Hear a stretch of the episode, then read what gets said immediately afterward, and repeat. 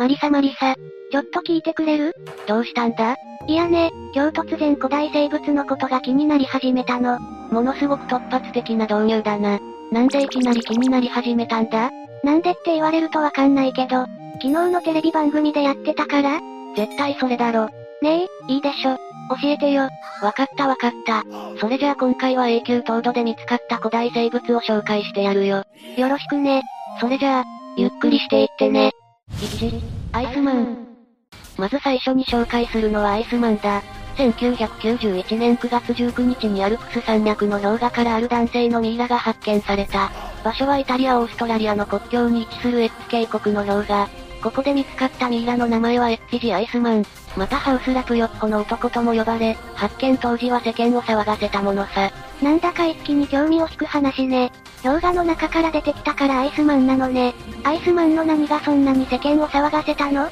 一番の理由はこのアイスマンが5300年前のミイラらしく、ヨーロッパ最古の有名人となったのさ。5、5300年前？とんでもなく昔じゃないのよ。っていうか、そんな昔のミイラが見つかるなんてすごいわ。ちなみに5300年前って言ったらエジプト王のミイラよりも古い個体になるぞ。とんでもない大発見じゃないの。現代の研究ではアイスマンがどんな生活をしていたのか、そしてどうしてアルプス山脈の氷河の中にいたのか、その理由が判明しつつあるのさ。気になるわ。教えて教えて。まずアイスマンは茶色の目をしていたらしく、スキッパ。つまり歯がところどころなくなっていて入れ墨をしていたらしい。そんな昔から入れ墨の文化ってあったの？もちろんこれは入れ墨の歴史を動かすビッグニュースさ。本来、入れ墨はアイスマンが生きていた時代より約2000年先の時代から始まったと思われてる。ということは、新説が生まれたってわけね。そういうことになる。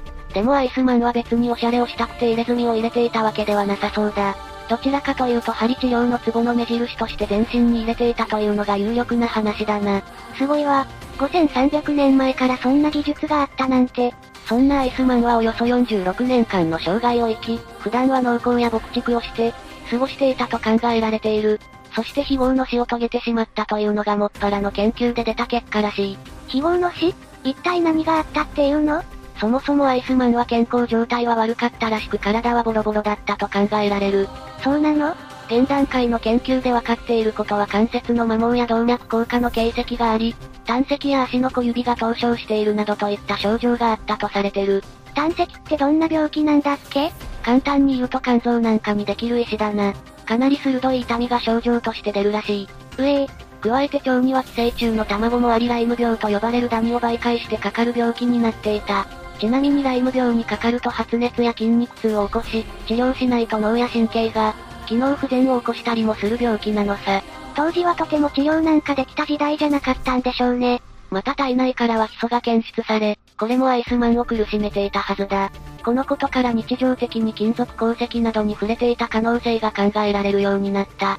ということは仕事をしている過程でどんどん体をボロボロにしてしまったの？どうだろうな。頭には矢の傷跡があったし、実際の死因は後頭部への一撃が致命傷になったらしい。ということは同族同士での争いってこと？はっきりしたことはわからない。でもアイスマンの先祖が1万年前1万2000年前に生きていた人類らしいから、同族同士での争いもあったって不思議じゃない。それにこのミイラからは意外な発見もあったんだぜ。意外な発見？まずは服装だな。革のコートやレギンス、帽子や靴など、装備は充実していて、中にはヒグマの毛皮を使われたものもあった。ってことはヒグマを狩猟していた可能性があるってこと？牧畜や農耕以外にも狩猟をして生活していた可能性があるな。それにもう一つ、アイスマンが殺害された後、急激な気候変動により、遺体はすぐに氷河の中に閉じ込められた可能性があるということさ。つまりアイスマンがミイラとして見つかったのは、本当に偶然に偶然が重なったものだってことを言いたいわけ？まさにそういうことさ。アイスマンが生きていた時代はどちらかというと農耕に向いている暖かい気候だったからな。寒冷気候にならなければここまで完璧な状態で発見されることはなかっただろうぜ。ヨーロッパ最古の有名人か。すごいなちなみにアイスマンの遺伝子は GL91 と呼ばれる極めて珍しい突然変異株らしいからな。今後も何か驚きの発表があるかもしれないぞ。それはぜひ楽しみにしたい情報ね。2、ケブカサイ。次に紹介するのはケブカサイ。ケブカサイは今から約1万年前に絶滅したサイで、名前の通り毛が非常に長いサイなんだ。なるほどなるほど。加えて大きさは4メートルほどあったと推測され、今回紹介するのはその子供、サーシャと名付けられた毛深祭の子供のミイラなのさ。子供の方なの？そう。場所はシベリア。ここはもともと毛深祭の生息地としても知られていて、他にも毛深祭のミイラや化石が発見されていたんだ。でも2014年9月、二人組のハンターが永久凍土から突き出ている。毛深祭の子供を見つけたのさ。偶然見つけたってこと？ああ、そうだ。最初はトナカイの死骸かと思ったらしいけど、そうではないと知って掘り起こしたらしい。そしてなんとなんと、背中部分は捕食動物によって食いちぎられているものの、残った約80%の場所は無傷の状態で見つかったのさ。すごいね。なんて奇跡的な話なの？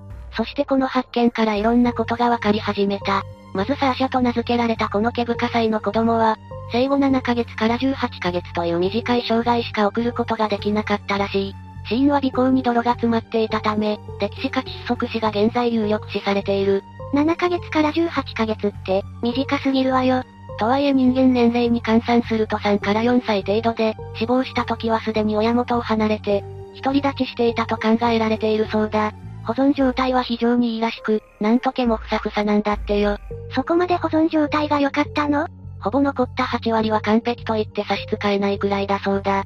そして何よりも今回が大発見だと言えるのは、実は毛深祭については、その生態があまりよくわかっていないのが現状なのさ。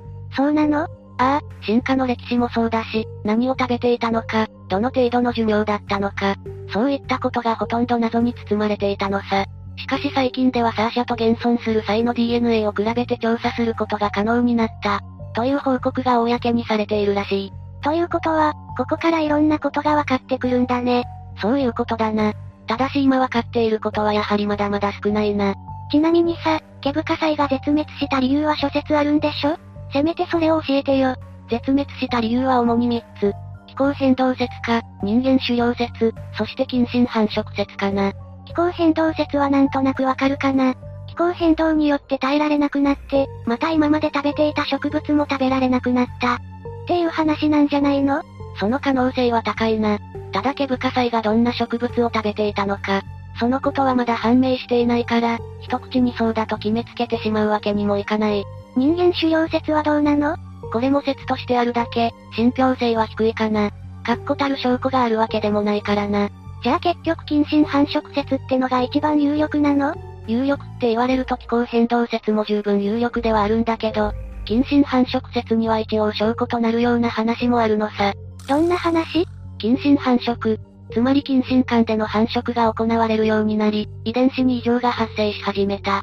近親繁殖は人間もそうだけど DNA を狂わせてしまうからな。現在見つかっている化石を見てもそういった体の形状が変になっていたりしているからな。近親繁殖はあったと仮定していいんじゃないかな。ということは、最有力候補ね。とはいえ、だ。近親繁殖は他の生物にも見られていて、個体数が減ってくると、最終的にはそうなってしまうんじゃないかと思うわけさ。ということは絶滅に直接的な原因となったのはやっぱり別の理由なんじゃないかと思う。そっか、それもそうだよね。でも今後サーシャを調べていく中でいろんなことが発見されてくれればいいわね。そうだな。3、ユカギールバイソン。三つ目に紹介するのはユカギールバイソンと呼ばれるミイラについてだ。これはステップバイソンと呼ばれる種類のバイソンで、ユカギール村から出土したことからユカギールバイソンという名称がついている。バイソンって言ったらあのめちゃめちゃ体が大きくて筋肉ムキムキの牛でしょ？そうだな。レイムが言ってるのはアメリカバイソンのことだと思うけど、今回紹介するのはロシアのシベリア北部の湖のほとりで見つかった牛、ユカギールバイソンについてだ。この発見もやっぱりすごいの？すごいのなんの？そもそもステップバイソンは約9300年前に絶滅したと考えられているから、今回ユカギール村で出土したステップバイソンは約1万年前のミイラということになる。なのにほぼ完璧な状態で出土しているのさ。完璧ってことは全身無傷ってこと？ほぼ無傷と言って差し支えないだろうな。しかも完璧なのは外見だけじゃなかったのさ。外見だけじゃない？どういうこと？実はな、脳や内臓、消化器官、血管に至るまでほぼ完璧な状態で見つかったのさ。嘘？すごくない？だからすごいんだって。そこから今回発見されたユカギールバイソンはおよそ4歳程度だということがわかり、腹部の脂肪が少なかったことから餓死なのではないかと考えられている。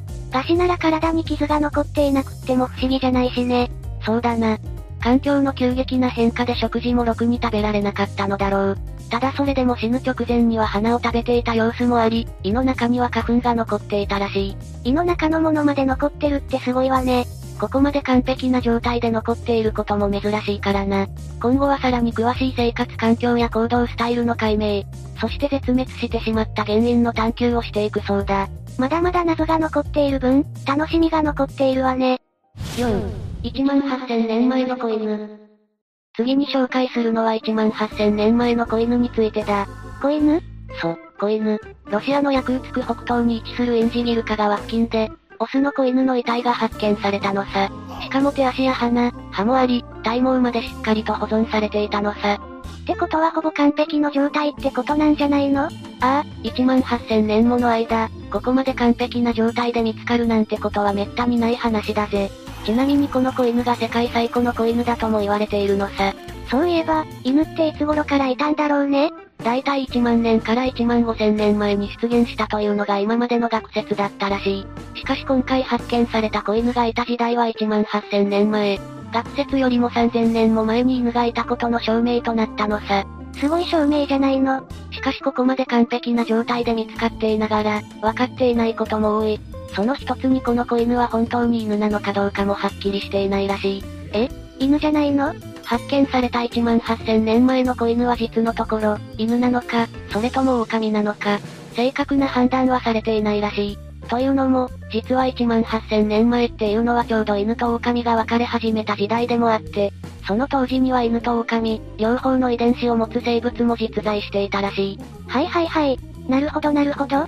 そんな状態だから犬っぽく見えるだけで実は氷河期末期の狼なのではないか、という説も飛び交っているわけなのさ。そこでこの犬の名前をドゴール。ドッグオアウルフの最初のドゴールから取り、同時に発見されたシベリア地方やクーツク語で、友人の意味を持つ名前が与えられたのさ。ドゴールか。強そうないい名前ね。これもさらに詳しい研究が進めば新説が生まれるかもしれない。楽しみだぜ。5、レナウマ。次に紹介するのはレナウマについてだ。レナウマ？ってことは馬なの？ああ、馬だ。でもただの馬じゃない。今回紹介する馬は絶滅した馬であり、今まで紹介してきたどの個体よりも、保存状態が良かったのさ。ど、どどどどどういうこと ?2018 年8月、ロシアの北東連邦大学の研究チームがシベリア東部のサハ共和国にある、バタガイカクレーターという大きな穴を調査中に発見された。この場所では不気味な音が聞こえるなどといった現象が起こり別名地獄の入り口といって、今現在も穴がどんどん大きく深くなっていっている場所なのさ。そんな場所で見つかったレナ馬はどんな馬なの？